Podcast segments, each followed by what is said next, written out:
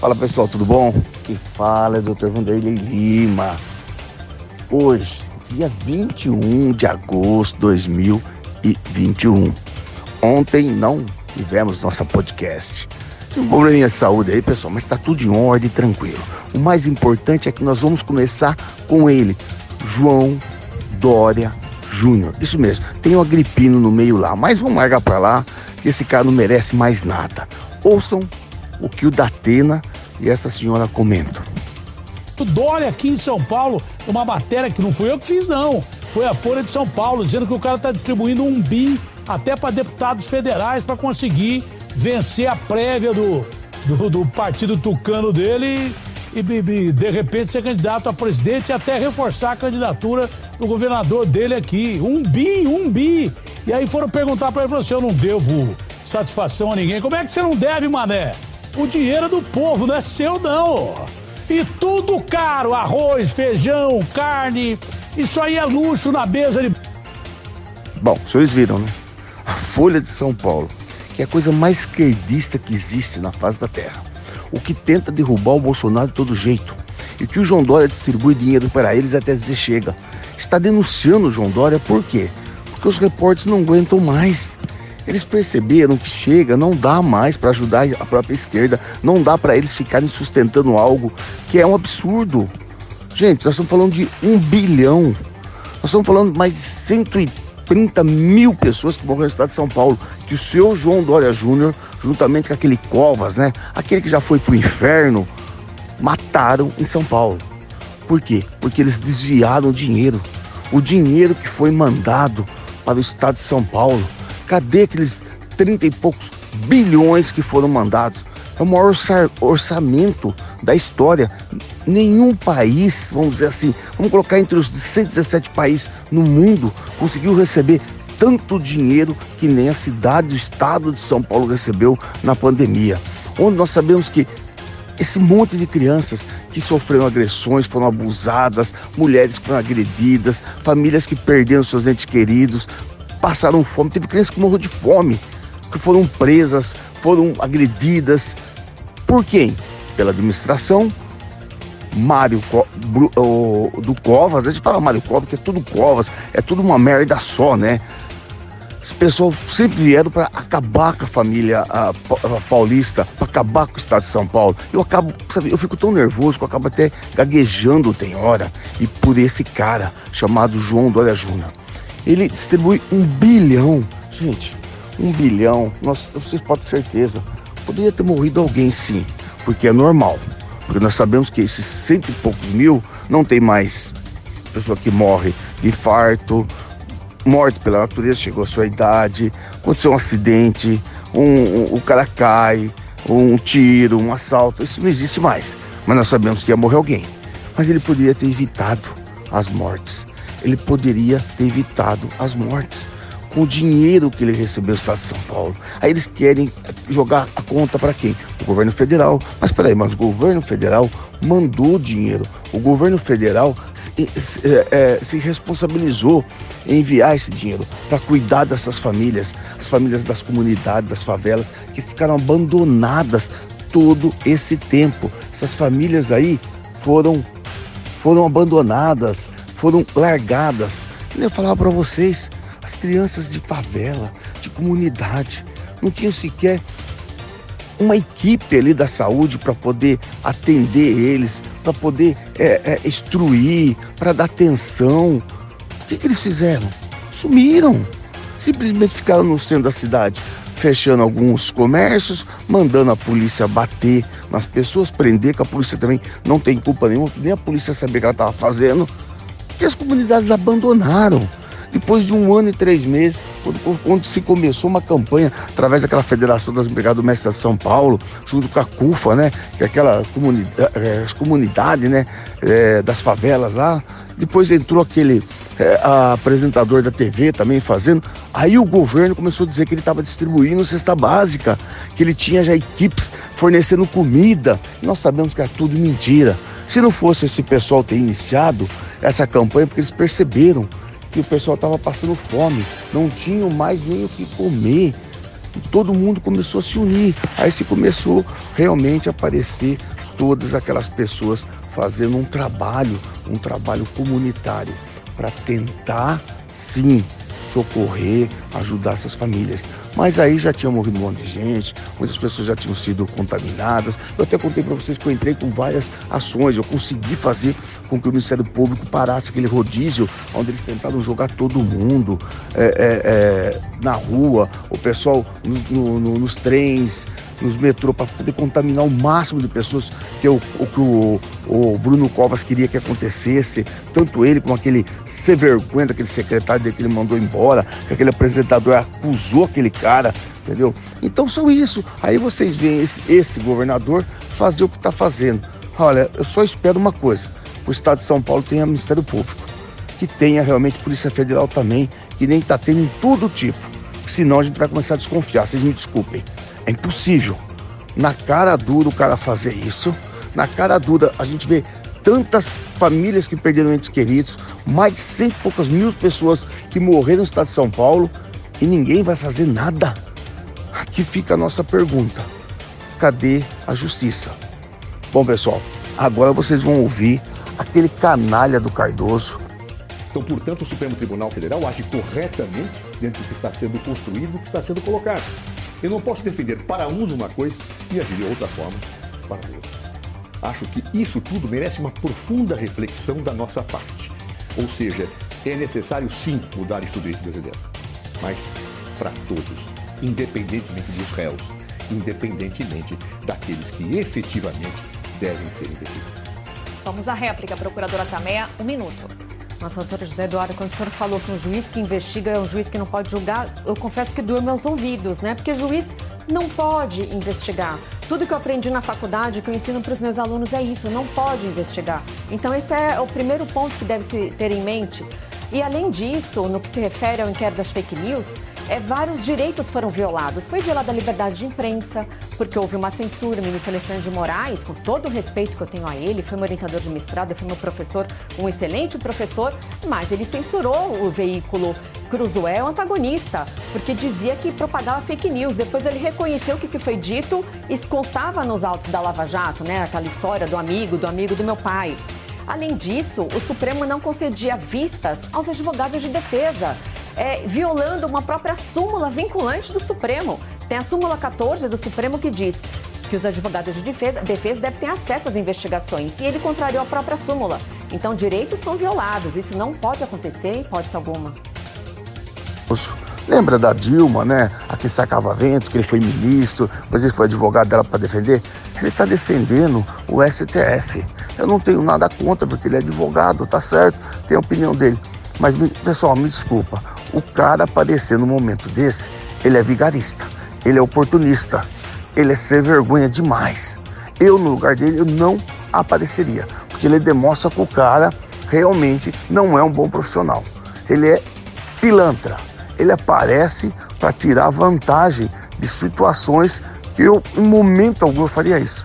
Mas, infelizmente, nós somos obrigados a ver isso. Vocês, vocês ouviram aí, vocês ouviram ele falando. Ele tava falando com a CNN.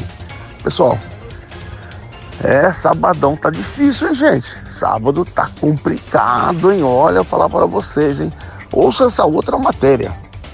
Iva, por que, que você vai ser deputado federal? Você vai se meter lá? Não, eu vou porque eu sabia que o deputado federal tinha uma verba de 15 milhões por ano e com esses 60 milhões em quatro anos eu poderia ajudar só a saúde e fui para a Seguridade da Família, fazia as, as, as, as, reuniões com os médicos de todo o país.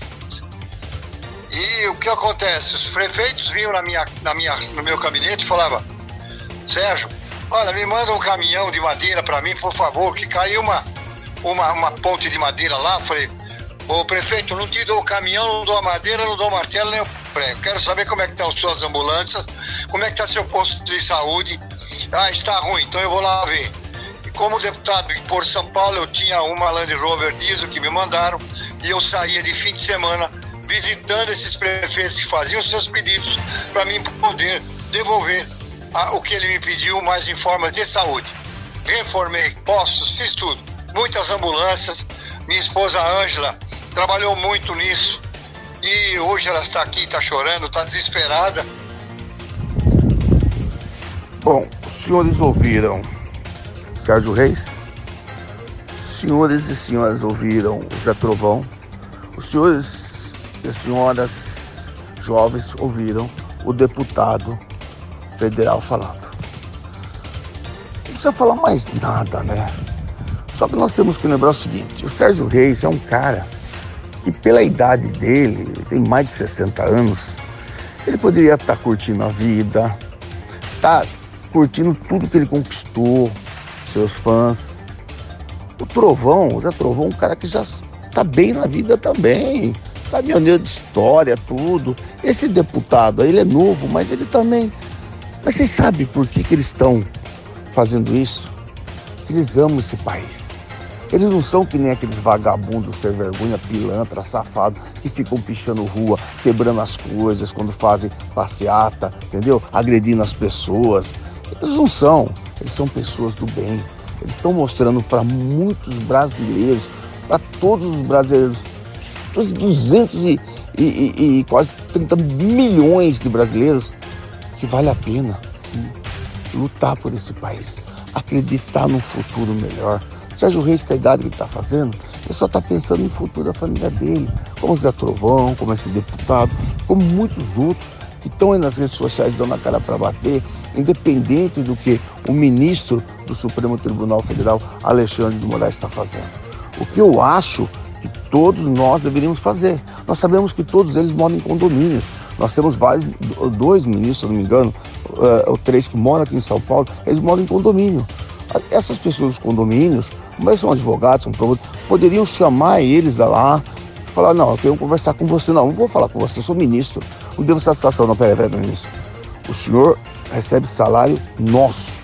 O senhor tem a obrigação, sim, de sentar aqui conosco conversar, explicar para nós o que está acontecendo. Porque dessa forma a gente consegue, quando as pessoas vierem nos cobrar, porque o senhor mora no nosso condomínio, a gente poder explicar para eles o que está acontecendo.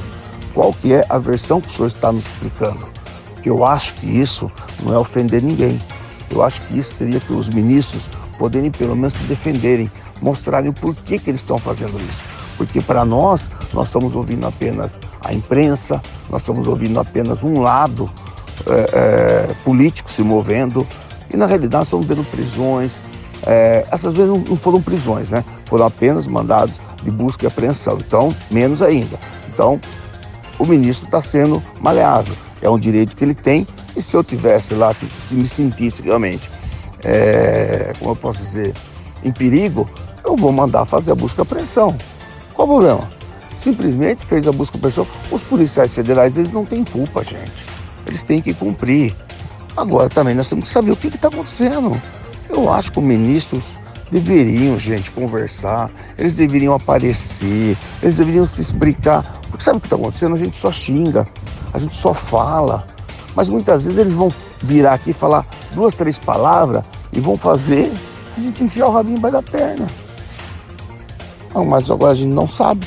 A gente só está ouvindo um lado.